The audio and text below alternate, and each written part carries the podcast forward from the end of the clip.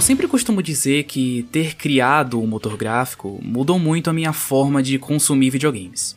Antes da gente se juntar todo fim de semana para falar de videogames, eu jogava um jogo aqui outro ali, mas sem essa veia crítica que eu tenho hoje. E raramente eu terminava um jogo, né? Porque graças à barraquinha do velho, todo fim de semana eu tinha mais seis jogos novos para experimentar. Ter entrado na equipe também mudou muito a sua forma de consumir videogames, Carol? Com certeza, porque antes a gente levava aquilo como uma brincadeira, né, uma diversão, não que não seja ainda, claro que é, mas é igual você falou, a gente agora observa muito mais coisas, questão de jogabilidade, cenário, história, tudo isso, porque agora a gente virou crítico, né? pois é, e depois que eu transformei o meu hobby em profissão, eu acabei descobrindo uma coisa que eu adoro fazer, que é explorar esse oceano de jogos e procurar coisas que eu nunca experimentei ou que eu não daria chance normalmente. E por causa disso, eventualmente eu acabo esbarrando em um jogo que acaba se tornando um dos jogos da minha vida. E foi esse sentimento que deu origem a esse quadro aqui. Porque ver os meus amigos me recomendando jogos que eu nunca joguei e ver a expectativa deles para saber se eu gostei do jogo ou não é sempre muito legal. E dito isso, estamos aqui hoje para a terceira edição disso que já é uma tradição aqui no Motor Gráfico, que é o Jogue o Meu que eu jogo o seu onde recomendamos jogos um pro outro e torcer para que não dê discussão em pancadaria, porque agora somos civilizados, né? Só agora? é, não, agora que tem você na equipe, Johnny, dê uma freada na loucura de mim e do Jonatas. Ah, não é possível, não pode, tem que continuar. É a raiz do negócio. E como é a primeira vez da Carol nesse quadro, eu decidi pegar um pouco mais leve do que o normal. Tem muitos jogos da minha vida que eu adoraria recomendar para Carol e ouvir o que ela tem a dizer sobre esses jogos, mas como todo mundo aqui tem gostos muito diferentes uns dos outros, e isso é muito bom, porque traz uma variedade muito grande, sempre corre o risco do amiguinho não gostar da recomendação. Vamos lembrar aí do que aconteceu quando eu recomendei Rogue Trooper pro Jonatas, né? Então eu pensei, pensei, perdi noites de sono, até que veio na minha cabeça o jogo perfeito o jogo que é a cara da Carol. Não existe um jogo na face do planeta que seja mais a cara da Carol do que esse jogo. Cara, ele tá falando isso já tem dias. e eu tô aqui, velho, como. Ele falou que é de todos os jogos. É esse jogo, é a minha cara. Eu tô muito curiosa. Joga, amigo, vai. Manda. E é um jogo que eu não dava nada por ele, mas que acabou se tornando um jogo bem especial para mim depois que eu experimentei. Ele é super curto, dá pra zerar em uma hora e meia. Estiloso pra caramba, muito provavelmente o jogo mais estiloso que eu já joguei na minha vida. E eu tô torcendo muito para que a Carol nunca tenha jogado ele, porque eu não tenho outra recomendação para dar. Então, se ela disser que já jogou, o podcast acaba aqui. Tem nem um plano B, amigo? não tenho, eu não vim preparado a esse nível. Então, deixa eu respirar fundo aqui para me preparar para possível decepção. E o jogo que eu vou te recomendar hoje, Carol, é Sayonara Wild Hearts. Caramba! Meu Deus, ele é lindo mesmo! Rapaz, ainda bem que eu não joguei. Provavelmente, esse vai ser o seu jogo favorito da vida, tá? Eu já tô imaginando você dizer que ele destronou Shadow of Colossus da sua lista de jogos da vida. Caramba, amigo, aí você tá... Será, gente? um jogo de uma hora e meia, amigo, destronar Shadow of the Colossus do meu pequeno coração? Olha, eu tô confiando, eu tô confiando. E assim, é como eu disse, é um jogo que eu acabei esbarrando nele assim, super do nada, ninguém me recomendou, ninguém disse nada sobre. Eu só tava caminhando um dia e tropecei nele. E por mais que ele seja esse jogo curto, de uma hora e meia, dá pra zerar depois do almoço, a experiência dele e as coisas que ele me fez sentir nessa uma hora e meia estão comigo até hoje, mesmo já tendo jogado ele há um bom tempo aí. Eu rejoguei ele recentemente antes de recomendar pra Carol, e provavelmente vou rejogar de novo quando ela vier aqui para dizer o que, é que ela achou do jogo. E espero de coração que esse jogo entre na sua lista de jogos da vida. Eu agora tô muito hypada porque se você quis jogar esse jogo várias e várias vezes, acho que não tem como ser ruim não. é, o lance é que ele é tão curto que antes de você enjoar ele acaba. Aí você tenta de novo pra ver se enjoa, mas ele acabou de novo. é, tipo isso. Ele é mais curto que muito filme aí, né? Caramba, tá certo. Pois pronto, vambora. O meu ele também é especial para mim por quê? Porque foi um dos jogos que eu comecei a jogar quando eu migrei pro PC e ele me deu a vontade de streamar. E eu acho que você vai gostar porque é um jogo muito bonito, porque eu gosto de coisas bonitas, design me chama a atenção e ele tem um, uma história bonita também, sabe? E você chorou com força, cara. Eu acho que. Meu coração é muito mole, né? Eu acho que esse vai te emocionar um pouquinho, tanto na história quanto na fofura. Já tem ideia de qual é? Eu acho que eu já sei porque eu assisti as suas lives. Então eu já tenho ideia de que jogo é, mas não vou queimar a pauta. Mas eu posso estar errado, né? Então, hoje o que eu quero te recomendar e eu espero de todo o coração que você goste e se amarre jogando é Ori and the Blind Forest. Nossa, eu tava pensando em Celeste. Não, é Ori. Poxa, tá aí, nunca joguei. Ai, que bom. pois é, né? O medo da gente vir recomendar jogos aqui é, é se o amigo já, já ter jogado ele. Das coisas que eu sei dele, eu acho ele um jogo fenomenalmente bonito. Nossa, ele é muito bonito. É, e a deixa perfeita, né? Porque o jogo ele tá no, no Game Pass e eu acabei de comprar um Xbox Series X em formato de PC. Então, poxa, já tá aí, já tá aí, é só eu baixar só.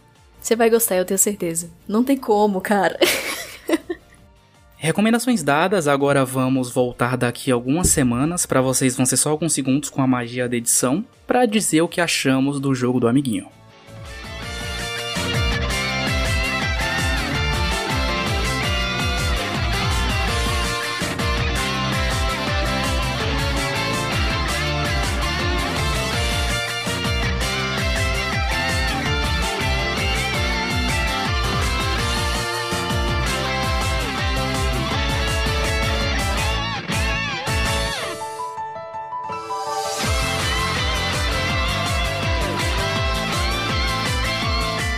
E depois de muito tempo, voltamos aqui para dizer o que achamos da recomendação do amiguinho. Olha, passou tanto tempo desde que a gente gravou aquela introdução que eu tive que zerar o jogo duas vezes para lembrar das coisas.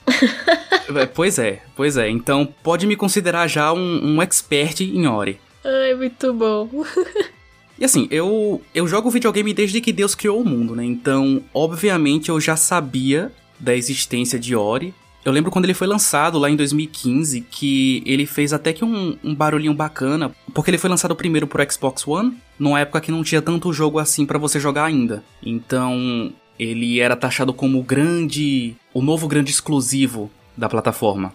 Mas por algum motivo eu nunca joguei. Eu sei que o Jonatas odeia esse jogo.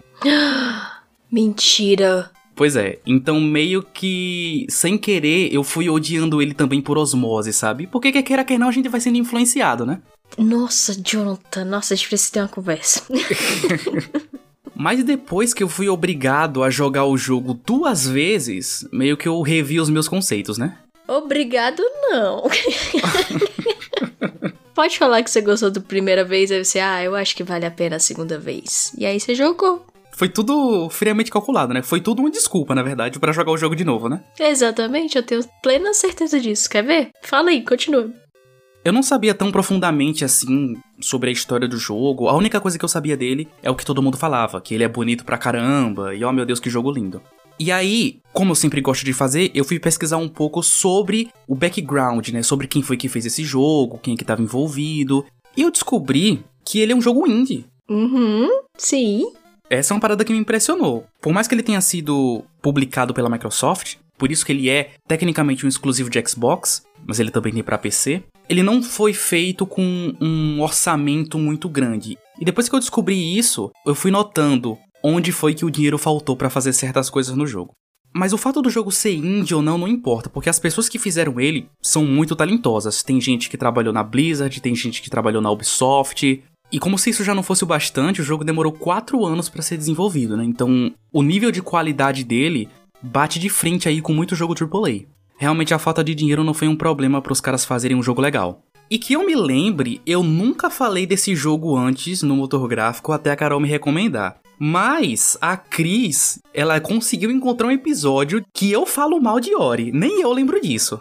Nem eu lembro disso, né? Mas ela disse que eu consegui encontrar e depois me mandou um áudio porque ela também gosta muito do jogo, né? Então aqui está a minha chance de me redimir com vocês.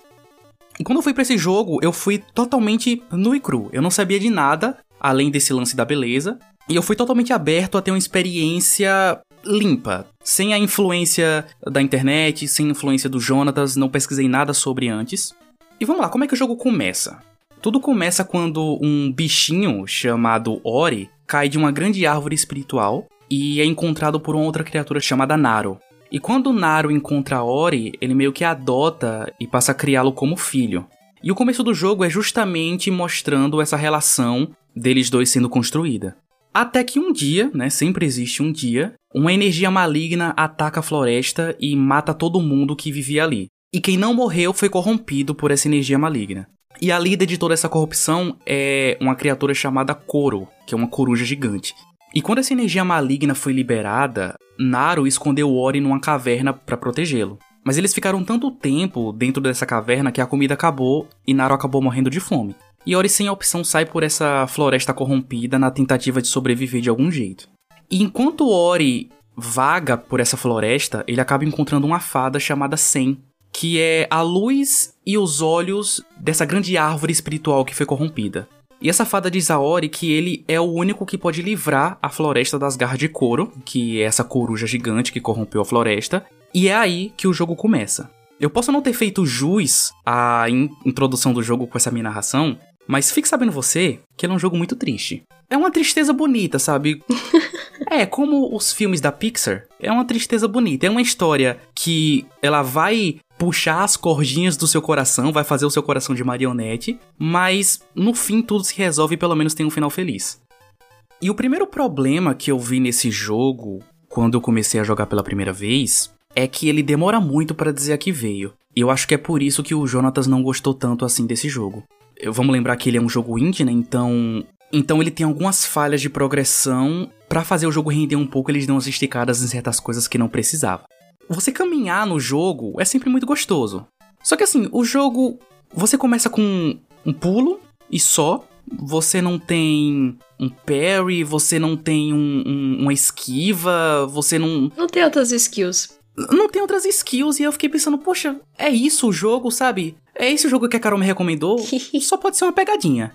Só que aí me caiu a ficha que o jogo é um Metroidvania. Então, eventualmente você vai pegar habilidades que vão deixar o jogo mais divertido e que vão fazer você voltar em áreas que você não conseguia antes. Porque assim, eu sou uma daquelas pessoas que eu, eu, eu pego uma área do jogo, faço tudo que tem lá e só depois eu vou para outras áreas. E aí eu sempre ficava esbarrando em áreas que eu não tinha habilidade certa ainda para poder passar. E eu ficava batendo cabeça, batendo cabeça e perdendo tempo. E não lembrando que tinha um, um mapa enorme para você explorar e outras coisas para fazer. Eu zerei o jogo com mais ou menos 7 horas. E dependendo da sua velocidade, você vai demorar um pouco para pegar algumas habilidades que realmente são legais. Você vai demorar pelo menos aí umas 2 horas e meia para pegar algumas coisas que realmente vão deixar o jogo mais gostoso mesmo tendo essa demora, o que é legal é de você realmente andar, igual você tá falando, tipo, andar, porque tem muito o que ver. Então, mesmo que demore, na verdade você pode se interter entre aspas, né? Observando ali o cenário. Eu acho que o início do jogo é justamente para isso, para você apreciar a beleza que tanto falam dele. Mas eu sou menino, Carol. Eu, eu nem enxergo cores direito. Gente, eu não sei se você sabe, mas homem enxerga quase que preto e branco, tá? A gente não, não nota muito desses detalhes. Amigo, não. Não, não. A maior crítica que fazem hoje de todos os jogos é de gráfico é de beleza, é de não sei o que. Não me vem falar que você não olhou, não, que é impossível. Não colou. tá, o jogo é lindo pra caramba, isso não tem o que discutir. Mas depois de mais ou menos duas horas que o jogo começa e você não pega nenhuma habilidade que realmente faça o ato de caminhar ficar mais legal, ele começa a ficar um pouco enjoativo. Eu senti isso na primeira vez que eu joguei. E conforme eu fui desbloqueando novas habilidades, aí o jogo mostrou quem ele é e a que ele veio realmente. Eu acho que a primeira habilidade legal que você pega é a de pulo duplo. Que aí você consegue acessar várias áreas que você passou lá no começo do jogo que você não conseguia antes. Mas uma que mudou realmente o jogo para mim, duas que mudaram realmente o jogo para mim, foi a habilidade de esquiva, que você pode usar tanto para se esquivar dos inimigos quanto para aumentar a distância do pulo, né? Você dá um pulo duplo, você dá um pulo duplo e aí dá uma esquiva e consegue chegar em lugares bem mais longe ainda. E para mim, aqui é a melhor habilidade do jogo, é a habilidade de parry. Você consegue dar parry em absolutamente qualquer coisa, em inimigos, em projéteis. Então, quando o inimigo tá perto de você, você pode usar o inimigo como impulso para chegar mais longe. E o que é que isso gera? Gera tanto você conseguir desviar mais fácil dos inimigos, quanto você ricochetear os projéteis dele, né? Então, tem muitos inimigos que eles atiram em você, né? Cospem uma gosma, enfim. Então você, você consegue fazer o tiro voltar pro inimigo e matar ele com o próprio tiro, fazer ele provar do próprio veneno. Isso. E para chegar em lugares mais longe ainda. Só que uma coisa que eu percebi, né, é que nem todas as habilidades elas são obrigatórias. Você não precisa pegar todas as habilidades para zerar o jogo. Da primeira vez que eu zerei, ficou faltando uma habilidade só, que eu não tinha pego, não faço ideia de que habilidade é essa. Mas da segunda vez que eu zerei, ficaram faltando acho que três ou quatro habilidades. Então, muita coisa no jogo é opcional, muitas habilidades são opcionais, e provavelmente tinha muito mais coisa para eu explorar. Porque olhando no How Long to Beat, pra você fazer 100% do jogo, você leva mais ou menos umas 12 horas. Eu levei 7 para terminar. Só que o que eu acho que ficou faltando nesse começo de jogo foi isso, sabe? O jogo mostrar que veio, porque ele se sustenta muito na sua beleza. Poxa, teve gente que fez esse jogo que trabalhou na Blizzard, então os caras sabem fazer coisas bonitas. Mas eu acho que faltou uma coisa como o God of War, por exemplo, que no começo do God of War você sempre começa com todas as habilidades, né? E depois você perde tudo. O jogo ele primeiro mostra que veio, olha, o Kratos quando tá no seu poder máximo ele consegue fazer isso aqui. Depois você perde tudo e tem que recuperar suas habilidades. Eu acho que ficou faltando isso no Ori para ele ser perfeito, sabe? Faltou ele mostrar que veio logo de cara, porque duas horas e meia, três horas, dependendo da, da velocidade que a pessoa jogar o jogo, é muita coisa para o jogo se mostrar. Mas eu resisti e fui lá até o fim. E quando você pega todas as habilidades, pulo duplo, parry, esquiva, simplesmente o ato de caminhar nesse jogo é uma das coisas mais gostosas que eu já senti. E aí depois que eu zerei esse jogo pela segunda vez, eu fiquei muito envergonhado de não ter experimentado ele antes, de ter deixado um jogo como esse passar e de ter algum dia dito que esse jogo é ruim sem nunca ter jogado. Eu fui meio que Maria vai com as outras nesse caso aí, né? Você foi total, amigo. eu fui, eu fui. Então, desculpa. Desculpa, Carol. Desculpa, Cris. Desculpa, mundo de videogames. desculpa, mundo de videogames, tá? Só que como qualquer jogo de plataforma, ele começa muito fácil, só para você ir sentindo os controles, e depois ele ele vai tirar toda a habilidade que você tem nos dedos. Eu não sei se você lembra das fases finais do jogo, Carol, mas sem dar spoiler aqui, falando bem superficialmente, tem um trecho perto do final que você tem que fugir da Coro, né, a coruja gigante. E essa parte, ela é tão difícil, tão difícil que se o meu controle não custasse 400 reais, eu teria jogado ele no chão. Sério? Caramba. Do jeito que você falou, parece que você passou fácil dessa parte. Não, eu não passei fácil. É porque eu achei. Eu joguei, eu falei, não. É, foi difícil para mim, às vezes para outra pessoa, para as outras pessoas foi uma coisa. Mamão com açúcar, né? Mas eu tô feliz que foi difícil. pra você também, entendeu? Foi. Ele tem mais ou menos dois trechos assim que são muito difíceis, mas são muito divertidos e, e, recompensadores quando você passa. Não é nada impossível, tá? Não é nada desonesto. E com relação à história, né, que eu queria muito poder fazer um update desse jogo e falar da história com todos os spoilers possíveis, tá? Mas o jogo é tão curto e tão acessível que eu vou estar tá fazendo um desserviço se eu contar o final dele. Mas eu queria falar um pouco dos meus sentimentos com essa história, porque eu não gosto muito de histórias tristes ou que façam eu me sentir mal pensando nelas por muito tempo. Eu não gosto de Black Mirror, por exemplo. Não é o tipo de história que eu gosto de consumir filmes tristes, histórias tristes, eu, eu, eu costumo ficar um pouco longe. De triste já basta a vida, né? De triste já basta a vida, pois é. De triste e de difícil, por isso que eu só jogo jogo fácil. A história do Ori, ela tem um propósito de ser, um propósito de ser triste, um propósito de ser como ela é. Ela não termina triste, tá? Não é isso que eu quero dizer. É, é como um filme da Pixar mesmo. Ele vai te dar um, um, uma premissa triste e dentro dessa tristeza fazer brotar a felicidade, a alegria. Lembre do filme Up, por exemplo. Poxa, o filme Up, é, o começo dele é, é triste pra caramba. O cara perde a esposa, perde a filha e tem que sair por aí numa casa voadora com um, guri que ele nem conhece. Mas, poxa, o final desse jogo. Ai, o final. Eu mandei até uma foto pra Carol quando eu zerei o jogo. Olha, zerei, meu coração está em pedaços. Mas eu devia ter tirado uma foto do meu rosto para ela ver a minha reação. Você chorou? Carol, eu chorei com Forza. Então é por isso que eu tô perguntando se você chorou. claro que eu chorei. Se eu chorei com carros numa pista, é óbvio que eu ia chorar com o final de Ori. É muito bonito, é muito, é muito satisfatório. Eu tava com muito medo dela me decepcionar no final, mas ela é, quebrou minhas expectativas, terminou de um jeito ótimo e poderia ter acabado aí. Mas, como todo mundo sabe, esse jogo ele tem uma sequência. E assim que eu zerei esse jogo, no mesmo dia, eu já peguei o segundo jogo para jogar, que é o Ori and the Will of the Wisps. Que eu já recomendo. De novo. Como esse jogo ele fez muito sucesso, o segundo jogo ele teve a benção incondicional da Microsoft. Então, os caras tiveram dinheiro infinito para fazer. Por um lado, eu acho que isso foi uma benção e por outro nem tanto. Porque no primeiro jogo, como eles não tinham dinheiro, eles encontraram formas muito criativas de solucionar certos problemas, por exemplo, o combate. Então, qual foi a forma que eles encontraram para solucionar esse problema do combate? A Sen, que é essa fada que segue você o tempo inteiro, né? Porque no jogo todo, essa bola azul vai seguindo o Ori e é ela que é responsável pelo combate, né? Apertando o quadrado ou X no Xbox, né? Que foi onde eu joguei ela solta algum algumas rajadas assim que vão direto até o inimigo. E basicamente é esse o combate. A única coisa que o Ori precisa fazer é desviar e você só fica apertando o quadrado e eventualmente o inimigo vai morrer porque o esse combate é meio que automático, você não precisa mirar nem nada assim. Já no segundo jogo, né, como eles tinham o dinheiro infinito, papai deu cartão de crédito limitado, já é uma coisa muito mais dinâmica. O Ori ele tem uma espada. É. O Ori tem uma espada, tem um arco e flecha, sabe? Poxa, o Ori tá muito maneirão. Sim. E eu gostei dessas coisas legais que eles implementaram no segundo jogo, mas sei lá, eu acho que eu ainda preferia a simplicidade do primeiro, sabe? Sei muito bem.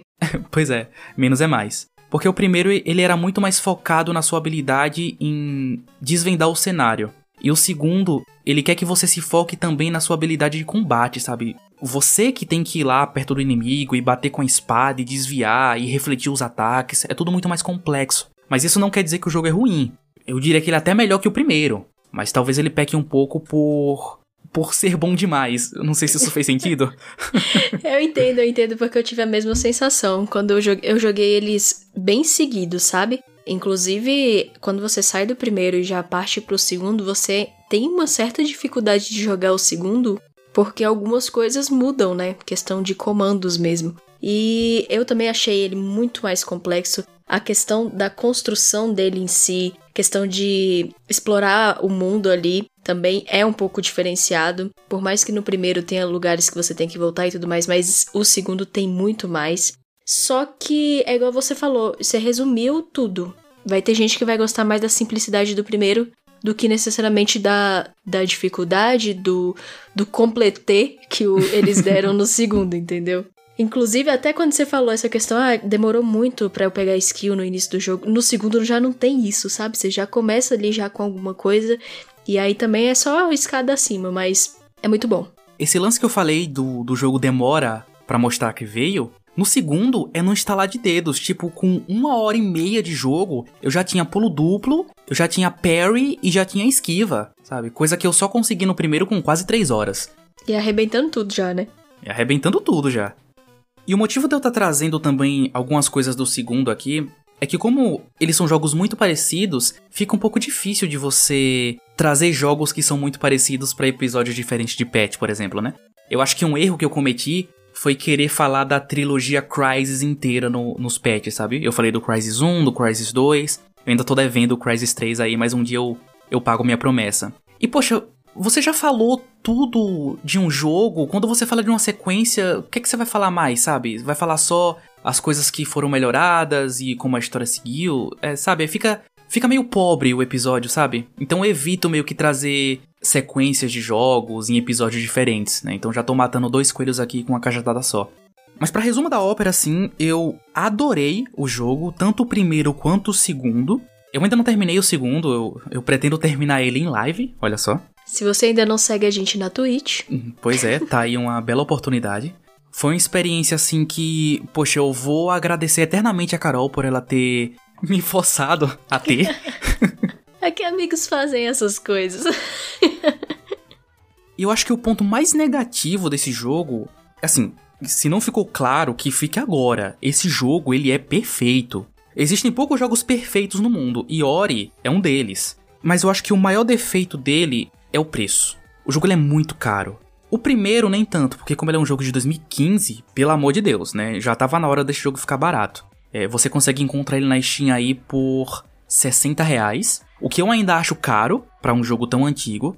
E o segundo jogo, ele tá por 129 reais na Steam. Tá muito caro. Esses jogos, eles, eles são muito bons, mas eles não valem isso. Então, se você por acaso encontrou uma promoção bacana, recomendo muito. Mas por enquanto, é muito difícil recomendar esse jogo com o preço que ele é. Tá puxado, né? Mas se você tem Game Pass, você pode dar uma pesquisada lá. Ah, pois é, e se você tem Game Pass, você pode dar uma pesquisada lá. Então é isso. Ori and the Blind Forest. Gostei muito, recomendo. Selo Kevin de aprovação. Fit, selo Carol de aprovação também. Ui!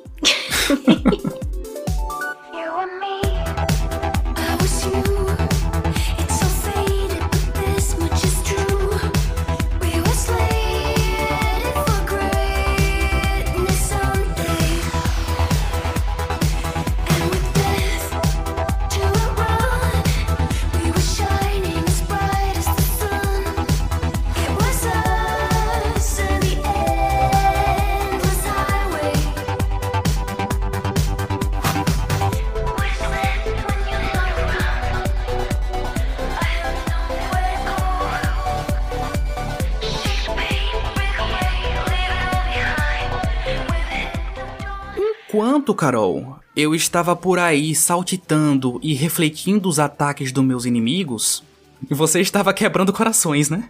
Eu estava no mundo dos sonhos, quebrando corações, dirigindo minha motoca, fazendo drift pela cidade, dando um beijo na bochecha do povo e curtindo uma boa música. E essa sua recomendação, primeiro de tudo, eu quero deixar claro aqui para todos que estão nos ouvindo que ter amigos que pensam na gente é incrível. Se você não tem, procure e acharás. Porque, para quem não sabe, minha vida é uma loucura.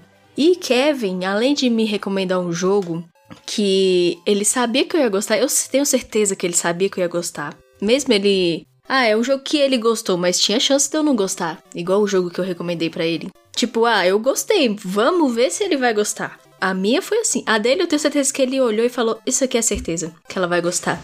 O lance foi o seguinte: todo mundo aqui no motor gráfico tem os quadros que mais gosta, né? O Jonatas gosta do Hotfix, né? Foi ele que criou o Hotfix.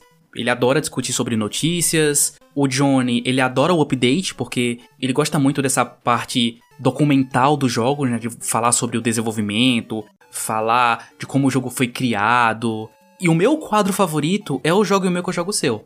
Só que é muito difícil fazer esse quadro aqui porque corre o risco do amiguinho não gostar. Muitos episódios nunca saíram porque, sei lá, Jonatas não gostou da minha recomendação. Falou, cara, não vou jogar esse jogo. Tá horrível. Tipo, não, bem na cara, né? Não. É, e assim, se não desse certo dessa vez, eu ia desistir. Esse quadro ia morrer. Se a Carol chegasse para mim e falasse, olha, se eu jogar uma droga, eu não vou jogar, eu ia desistir, sabe? Então, quando a Carol me recomendou Ori, ela deve ter pensado, poxa, é um jogo que eu gosto e vou recomendar pro amiguinho para ver se ele gosta. Quando eu recomendei o meu jogo, eu pensei, é um jogo que é a cara da Carol. Talvez não seja o jogo que eu quero realmente recomendar para ela, mas é um jogo que eu tenho certeza que ela vai gostar. A gente, a gente não, né? Os meninos fizeram esse selo o jogo é a cara da Carol. Aham, uhum, sim. e sempre que tem um jogo, eles me mandam e falam: esse jogo é a sua cara. E por que, que eu tô falando que é bom ter amigos que pensam na gente? Como eu falei, minha vida é uma correria. E esse jogo, ele é super curto. Então eu zerei ele em duas horas. Isso porque eu insisti em uma fase ou outra, em pegar prata na colocação. Não tentei o ouro ali porque estava tarde da noite e a pessoa precisava dormir, mas isso não tirou de maneira nenhuma a minha experiência. Então, Sayonara é um jogo eletrônico de ação e que envolve muita música. Eu achei isso incrível. Amigo, acho que você conseguiu achar um jogo que misturou tudo que eu acho mais legal. Por quê? Porque eu sou apaixonada por música. E eu amo, né, à toa quem for ver lá as cores que geralmente eu uso para fazer minhas coisas, são essas cores mais assim, Acho que todo gamer, né, gosta dessas cores, mas eu particularmente já gosto de, antes mesmo disso ser uma modinha. E aí, cara, ela, é, ele é todo psicodélico, é lindo, os cenários são incrivelmente bonitos. Ele não é um gráfico tipo, meu Deus, PS5 nem nada do tipo. Ele, muito pelo contrário, ele era mais cartoon, só que um 2D tipo Samurai Jack. É tipo isso, o, os gráficos dele. E eu achei sensacional. Então, pra gente conhecer melhor o jogo agora, ele foi lançado lá em 19 de setembro de 2019. Ele não é tão velho assim, tem só aí três aninhos de vida, né? Ele foi desenvolvido aí pela Simogo e publicado pela Anapurna. E a Anapurna já tem uns jogos que talvez vocês conheçam, que é The Artful Escape e também Solar Ash, que também foi lançado no final do ano passado e é um jogaço e os dois têm muito essa vibe, né, de psicodélico e música e coisa do tipo. E são todos jogos que você ou jogou ou você pesquisou bastante sobre. Então, a minha recomendação, ela realmente não foi por acaso, tá? Eu puxei sua ficha e aí achei o jogo perfeito para você. Meu Deus, tá vendo, gente? Ah, não. Pelo amor de Deus. E eu achei legal também que ele é um jogo sueco, né? Diferentão. É um jogo que veio das terras do Leôncio. muito, muito diferente, realmente. É um jogo bem diferente. Eu não conhecia, é, igual o Kevin conhecia a Ori já. Eu não conhecia esse jogo, então eu fiquei bem entusiasmada para jogar ele, principalmente por ele ser pequeno e bom, e vindo do Kevin. é tudo que o gamer quer ouvir, né? Pequeno e bom. Exato. E a história dele, amigo, eu fiquei meio confusa, mas dá para entender um pouco. Eu acho que é uma história bem interpretativa. Provavelmente eu tirei coisas diferentes do que você tirou, tá? Eu tô bem ansioso pra gente falar sobre a história porque eu acho que vamos ter visões bem diferentes. É, ali o, o bruto do negócio, né, que eu acho que todo mundo interpreta da mesma maneira, é que a pessoa que começa lá, que eu vou falar pessoa por quê? Porque no início ela é uma menina. Aí ela tem um coração partido. Depois disso, aparece uma borboleta linda e maravilhosa que leva ela pro céu numa estrada de alguma forma. Não me pergunte como, jogue o jogo ou veja alguma vez lá. e ela encontra outra pessoa que na verdade essa outra pessoa é ela, só que vira um homem e ela vira esse motociclista, todo good vibes lá, né? E aí começa esse percorrer pelo por esse mundo muito psicodélico, e quando eu falo muito, é muito mesmo, acompanhado de música pop. Então o jogo ainda tem essa questão. Você anda pelo mapa ali com a moto, é, são controles bem fáceis, né? É só direita, esquerda ou ali desviados das coisas e pegar uh, os itens durante a estrada. E ao mesmo tempo que é baseado na música, é de acordo da música, é tudo sincronizado, gente. E isso dá uma satisfatória, assim, sabe? Uma sensação satisfatória que é só jogando mesmo que você vai entender 100%. Você assistindo ainda dá. Ele é um jogo musical disfarçado. Ele é um Guitar Hero. Sim, o Guitar Hero. Por quê? Lembra muito também, não só pelo fato dele ser musical, mas o fato de ser uma pista que tem coisas para você pegar ao decorrer dela. Isso lembra muito, obviamente, a linha ali da guitarra, né, no Guitar Hero, e você ter que apertar os botões de acordo eles chegam ali num determinado ponto da pista, que é ali na parte de baixo, né? Então lembrou muito, muito. Com certeza foi, foi inspirado. É, e eu já queria é, fazer um disclaimer aqui, que ele é um jogo muito colorido, muito piscante também, brilhante. Então, se você tem epilepsia, não pesquise sobre esse jogo. Importante. Quando eu falo que ele é colorido, gente, é porque ele é mesmo. Ele já diz isso, a primeira tela do jogo é isso, né? É dando esse aviso para quem for jogar. E se você não tem nenhum desses problemas, mas ainda assim for jogar, evite jogar no escuro, porque senão você vai ficar tonto e com dor de cabeça. É, eu concordo com Kevin por experiência própria.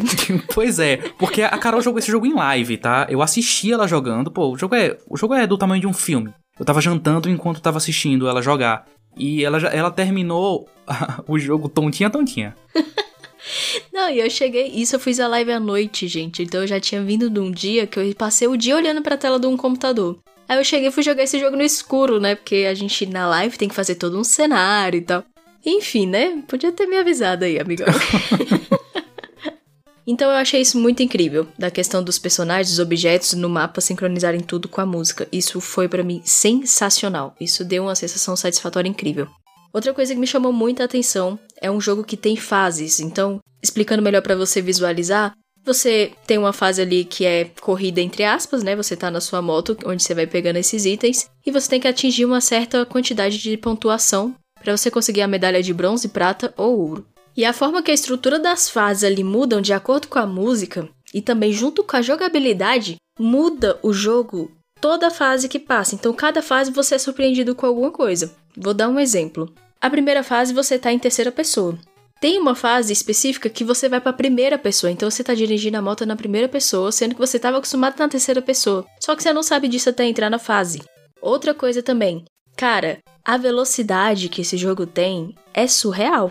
Tipo, jogos de corrida que não vou citar nomes aqui, né? Tipo, Gran Turismo. Vamos, né, pegar aí o amiguinho de exemplo, porque, cara, é incrível. Tem hora que você nem vê nada. Você só sabe que aconteceu. Tinha hora que o jogo era tão rápido que eu me guiava pela música. Porque se fosse guiar pelo que tá pela tela, você não vai conseguir passar, não, sabe? A música ajuda muito também. A música ajuda muito, exatamente. Mas a questão da velocidade, gente, é sério, eu não tô brincando, barra muito jogo de corrida.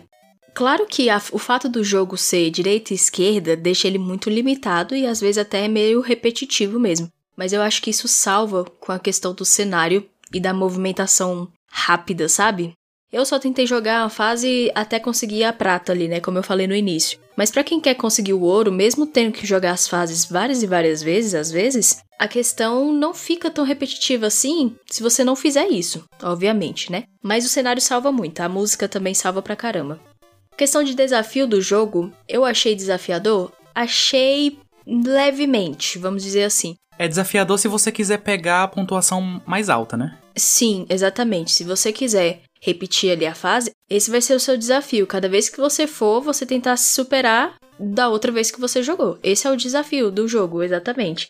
Porém, isso acaba sendo muito claro também a questão, porque quando você erra, ou quando você bate a moto na parede ou numa árvore, ou quando o, o inimigo ali, porque tem uns momentos de luta, né? Ele acaba te atingindo, você não é punido por isso. Ou seja, você não volta a fase inteira, você volta só uns 5 segundinhos, 10 segundinhos antes para você ali entender o que, que você errou e você já consertar isso imediatamente.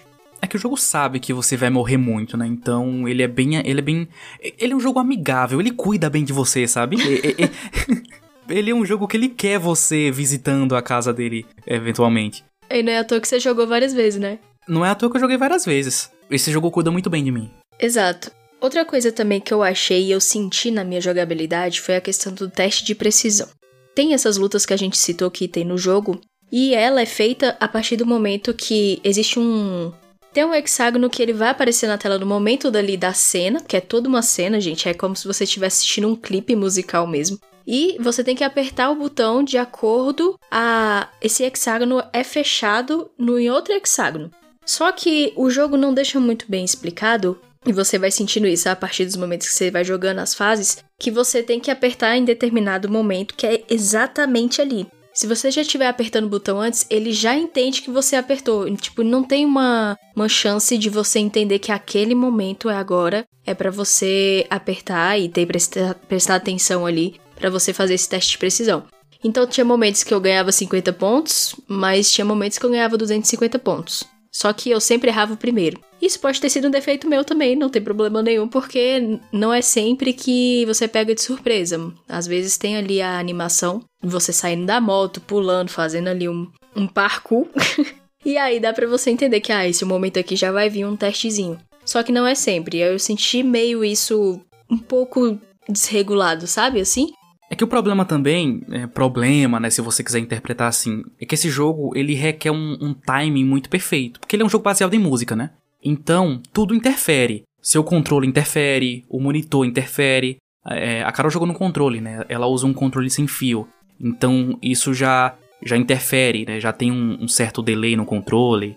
É tipo Sekiro. Sekiro você não vai conseguir jogar com qualquer televisão, não vai conseguir jogar com qualquer controle ele requer um, um nível de precisão tão absurdo se você quiser ter a pontuação máxima que tudo vai contar, tudo vai interferir. É bom prestar atenção nisso também. É, e durante a live eu até comentei, né, que tipo, às vezes pode ter sido a sensibilidade do meu controle, exatamente. Eu não pensei, não pensei nessa questão da teste de precisão, mas sim da movimentação do meu personagem. Porque se eu colocasse pouco, ele já ia muito. Se eu desse um, um, um, toquinho pro lado, ele já ia muito. E se eu colocasse demais, ele ia tudo. Então, assim, eu tive um pouco de dificuldade pela questão da sensibilidade, mas eu acho que isso aí já era questão do meu controle mesmo. E que bom que você pontuou isso.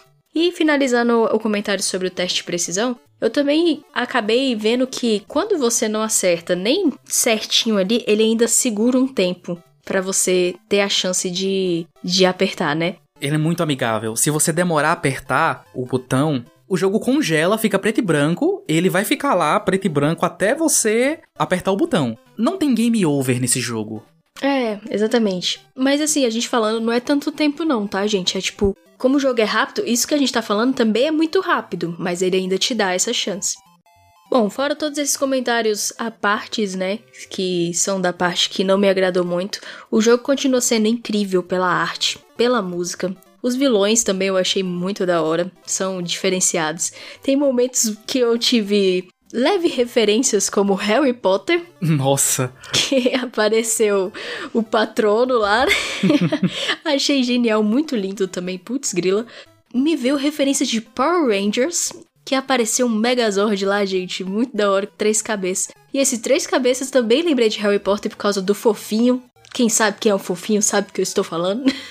que é aquele cachorro que tem três cabeças lá no, no Pedra Filosofal. Mas, assim, de todo o jogo, minha parte favorita que eu achei mais desafiadora. E também pela questão da música, pela questão do mapa e pela questão do vilão, foi a parte dos gêmeos. Sim, Carol, sim, nossa, pra mim também é minha parte favorita. As minhas duas partes favoritas são as gêmeas e o drifting. Ai, o Drift, não, o Drift é meu coração. Gente, eu amo jogo de corrida, eu amo, eu amo. Eu sou muito boa, que, assim, não é querer me gabar não, eu sou muito boa mesmo. Ah, desculpa aí. Não, eu sou, amigo. Pode vir, pode vir pro, do, pro X1 que eu me garanto. tá, a gente se encontra no Forza. Pois pronto. eu gosto muito de jogo de corrida, sempre foi uma paixão, né? À toa que em outros episódios nossos eu sempre cito Need for Speed e Monster Wanted. E, cara, o do Drift, inclusive, foi o único que eu fiz ouro, porque eu fiz questão de fazer ouro, porque eu te falei, não, velho, o do carro, eu preciso ter o ouro, pelo menos no do carro. E nossa, que fase gostosa também. Para mim, as duas foram sensacionais. E aí, toda aquela vibe que elas trouxeram naquela fase, Cara, para mim, eu, eu, eu, me atento aos detalhes. Porque tem detalhe para mim que faz aquilo ficar, tipo, sensacional. Você pode me mostrar uma coisa assim? Eu falar, nossa, da hora. Mas se tiver um detalhe, para mim é tipo, cara, isso é a melhor coisa já criada. eu sou tipo dessas que. para mim, detalhes. E para mim, o detalhe foi o estralar dos dedos no decorrer da música. E não só das gêmeas, a gente também estrala os dedos. Sensacional. É porque a música, ela tá na mesma batida das irmãs instalando os dedos.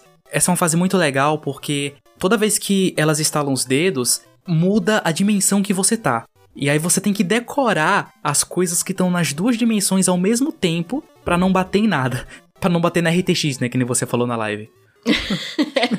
que é igualzinho, gente, é igualzinho. Porque tem um, um, um obstáculo, né, que você tem que desviar, que parece uma placa de vídeo. Aí a Carol falou que parece um RTX. Amigo, é uma placa de vídeo. Não mente para eles. tá bom, é uma placa de vídeo. E é isso, é, tipo, eu gostei muito, principalmente do enredo, né, que fala sobre essa questão de ter um coração partido e os problemas da vida também, né? Amei como design, obviamente eu não poderia deixar de falar da ambientação, do traço, do gráfico, não poderia deixar passar. E é viciante mesmo o jogo, você tem toda a razão. Eu já quero jogar assim que possível de novo. Já que ele é pequenininho, eu acho que, igual você falou, dá para jogar ali no meu almoço. E para vocês que ficarem interessados, ele está disponível para PC, Nintendo Switch, Xbox e PS4 e tem para mobile também. Então é bem acessível. O precinho dele tá aí R$ 27,00 arredondando na Steam. E eu recomendo para vocês também. Obrigado, amigo, pela recomendação. Eu amei de verdade. E tenho amigos como o Kevin. Ah, assim eu fico sem jeito. eu acho que também um dos poucos empecilhos desse jogo, assim como no Ori, é o preço, porque o jogo custa 27 reais e ele dura uma hora e meia. Mas assim, esse jogo ele poderia custar 100 reais, que ainda assim valeria, sabe? Ele é um jogo que ele, ele demorou 5 anos para ser feito. Imagina um jogo que demorou 5 anos para ser feito para durar uma hora. O quanto essa hora não é incrível, sabe? A gente chega aqui e analisa os jogos, tenta descrever eles para vocês visualizarem nas suas cabeças, mas às vezes a gente não consegue passar realmente tudo que aquele jogo é, sabe? Eu não sinto que eu consegui transmitir tudo que Ori é, sabe? É porque a experiência realmente é só se você jogar. Claro que se você quiser pegar minha dica que eu vou dar agora, de você ouvir esses episódios que a gente fala sobre jogos, assistindo um, um trailer ou uma gameplay deles, vai deixar a sua experiência de ouvir a gente falando sobre eles muito mais imersiva. Mas realmente é muito difícil passar, só falando. Mas então, amiga, a pergunta que não quer calar. destronou Shadow of Colossus da sua lista de melhores jogos da vida? Amigo. Amigo, jogão é jogão. Concordo, incrível, sensacional. Mas meu chado ainda continua aqui no cantinho dele, viu? ah, um dia eu consigo. Um dia, um dia eu te apresento um jogo que vai destronar Shadow of Colossus do seu coração. É porque Shadow tem toda uma, uma, uma nostalgia, entendeu, amigo? Eu acho que é isso que pega. A nostalgia conta muito. A nostalgia cega a gente. É pesada a nostalgia, entendeu? Conta demais. Com isso eu não consigo competir, a não ser que eu volte no tempo e te apresente um jogo quando você ainda era criança. Olha, mas se for, eu ainda não sei, tá? Posso me descobrir nos games desse jeito. Por exemplo, eu gosto muito de série antiga. Série antiga que eu digo, gente, é Seinfeld, Friends, Gilmore Girls, tipo essas bem antigas mesmo, lá de 2000 e anos 90. Então vai que eu também gosto de jogos antigos, então me indique uns jogos antigos. Você que é especialista nisso. Carol, você abriu agora a caixa de Pandora. Eu sei.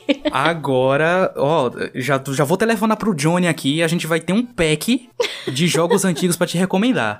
Vai chegar na sua casa, Carol, uma caixa de papelão cheia de disquete com jogos antigos para você. Ah, agora você falou minha língua. Tô até babando aqui já. E eu que me vire. e eu que me vire pra achar um leitor de disquete. Pois é, poxa, aguei. Até aguei aqui agora. é, vamos ver, né? Vai que eu me descubro também a, a fã dos antigos aí, dos antigos games. pois é, porque também é uma coisa que aconteceu comigo, né? Porque é muito tentador você só jogar a nata. É muito tentador você só jogar os melhores jogos, os maiores lançamentos. E uma coisa que eu gosto de fazer é jogar jogo ruim para saber por que, que os jogos bons são bons. Nossa, sim. Tem referencial de tudo, né? Pois é, é, é, importante, sabe? Você estuda história na escola por um bom motivo. Eu jogo jogos antigos por um bom motivo. Quando você joga um jogo ruim, quando você joga um jogo antigo, você aprecia muito mais os jogos novos e bons. Eu acho que é uma experiência que todo mundo tem que ter, não importa se você trabalha com videogames ou não. E se você trabalha com jogos, aí eu acho quase que obrigatório, sabe? E eu fico muito feliz da Carol tá se despertando para esses novos gostos, sabe? Ela tá, poxa, tá se jogando de cabeça nessa piscina. Vamos ver no que, é que vai dar. Não, e isso é realmente. Tudo que você falou é 100% verdade. E eu, ultimamente, eu não sei se você deve ter percebido também pelo conteúdo que eu tô produzindo, Questão que eu tô achando muito interessante estudar a história dos videogames. E nisso também na live eu falei jogando esse jogo, que tem uma parte que me lembrou muito Space Invaders, que é um jogo de fliperama que mudou muita coisa. Foi o, um dos primeiros jogos que teve placa de extensão, que hoje a gente chama de mods, né, no computador. Mas peguei referência desse jogo num jogo de 2019. Então, é, tem coisa que as pessoas não sabem, mas que veio de Pac-Man que foi Pac-Man que, que criou, que os desenvolvedores que mudaram a história dos jogos a partir de Pac-Man. Então, tipo, tô começando realmente a gostar muito de estudar isso. E pra deixar mais imersivo isso, por que não jogar, né? E essa eu acho que é a pior parte do jogo, sabe, Carol? Essa parte meio high-tech, não tem esse chefe que você enfrenta que ela te transforma num cartucho de Game Boy e coloca você no óculos. Nossa, sim. Gente, não, pega. Para, para, para, para.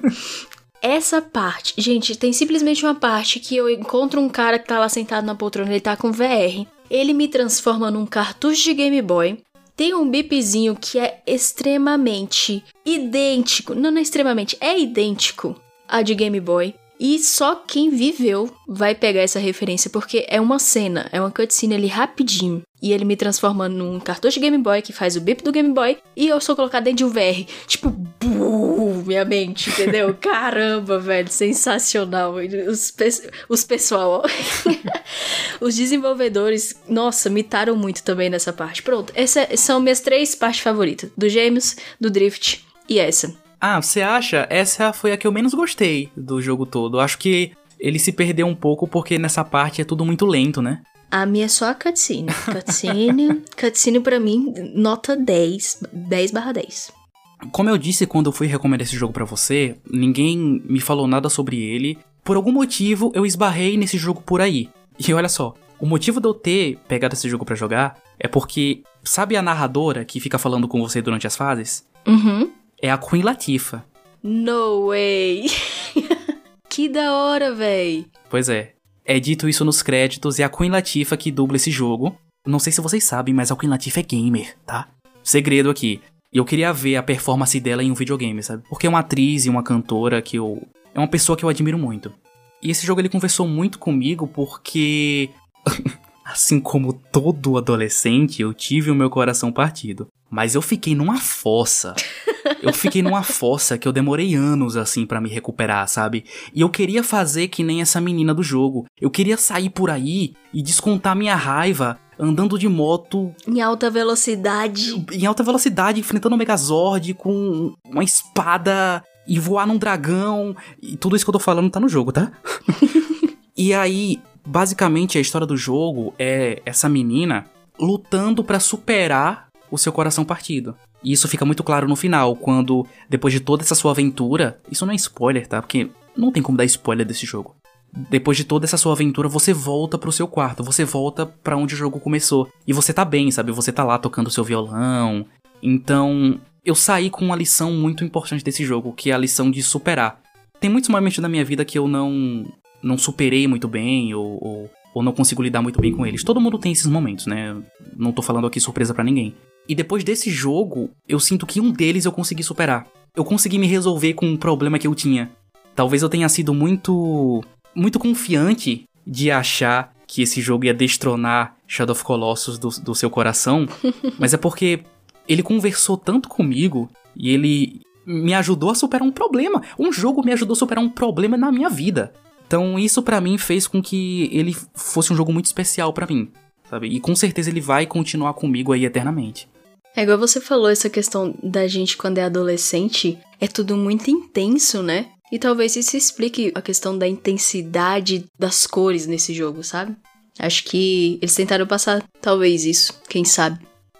E novamente ressaltando, lembrem que ele é um jogo muito colorido, muito piscante, então se você tem problemas de epilepsia e coisas do tipo, não vá atrás desse jogo, tá? Não pesquise gameplays dele no YouTube, fique só com o que a gente tá falando aqui, tá?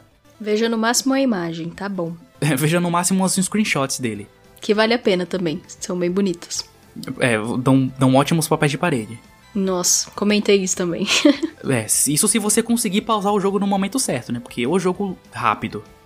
Então é isso. Fiquei muito feliz com o resultado desse Jogo o Meu que eu jogo seu, né? Lembrando que essa é a terceira edição desse quadro. As outras duas anteriores vão estar linkadas aqui na descrição para quem quiser ouvir depois. São episódios bem antigos, então então vocês vão sentir uma diferença na qualidade de áudio, tá? Era no tempo que a gente gravava direto da, das cavernas. Lembrando também que você pode assistir as reações da Carol jogando esse jogo pela primeira vez. Ela fez uma live na Twitch e postou no YouTube. Então vai estar linkado aqui na descrição também o vídeo dela jogando, se você quiser dar uma olhadinha, tá? E enquanto eu não encontro um jogo que destrone Shadow of Colossus do coração da Carol, eu sou Kevin Menezes. Eu sou Carol Lucena. E esse é o Motor Gráfico.